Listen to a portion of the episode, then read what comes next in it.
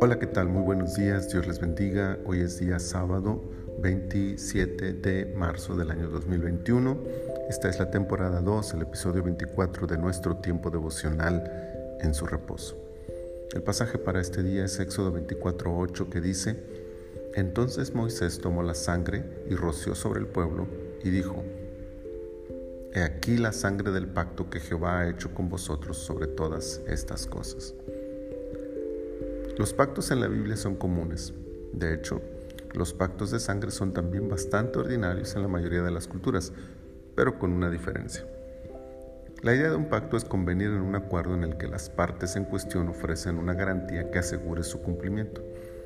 También implica que dicho pacto tiene un costo para las dos partes y que han de cubrirlo con sangre.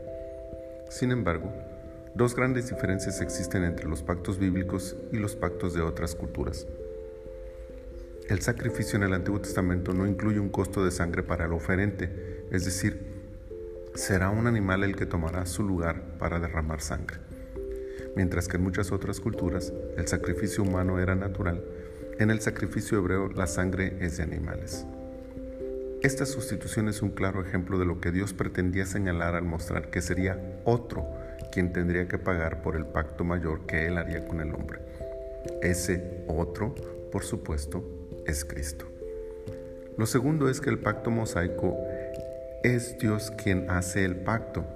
No es el hombre, sino el Señor quien busca a su pueblo y hace pacto con él. Dios está interesado en hacer pacto. Él pone las condiciones y Él ofrece su palabra para bendecir al pueblo. La nación con, con, quien Dios hace el pacto no tiene que ofrecer nada más que su obediencia a los mandamientos divinos. Esto es más que suficiente. Dios está interesado en hacer y mantener su pacto con el hombre. Ha sellado ese pacto ya no con la sangre de animales, sino con la sangre de su propio Hijo. Para entrar en ese pacto, solo tenemos que volvernos a Dios en fe y arrepentimiento y aceptar el pacto que Él nos ofrece. Ya todo está pagado. Que al reconocer esta verdad, renovemos nuestra gratitud por el pacto que inmerecidamente Él nos ofreció a través de su Hijo y que fortalezcamos nuestro compromiso para vivir honrando su voluntad expresada en su palabra. Señor, este día, al cerrar esta semana, la reflexión de este pasaje nos lleva a sentir una inmensa gratitud por tus bendiciones, por el pacto que nos has ofrecido a través de tu Hijo. Muchas gracias, Señor. No tenemos forma de ofrecerte algo más que nuestras vidas, nuestra fe, nuestra obediencia, nuestra consagración a ti, Señor. Permítanos honrarte de tal manera que este pacto, Señor, que tú has hecho con nosotros, nos pueda mantener fieles a ti y podamos experimentar así todas las bendiciones que tú nos ofreces a través de tu Hijo Jesús. Te adoramos y te bendecimos con todo nuestro corazón. Gracias. Amén. Amén.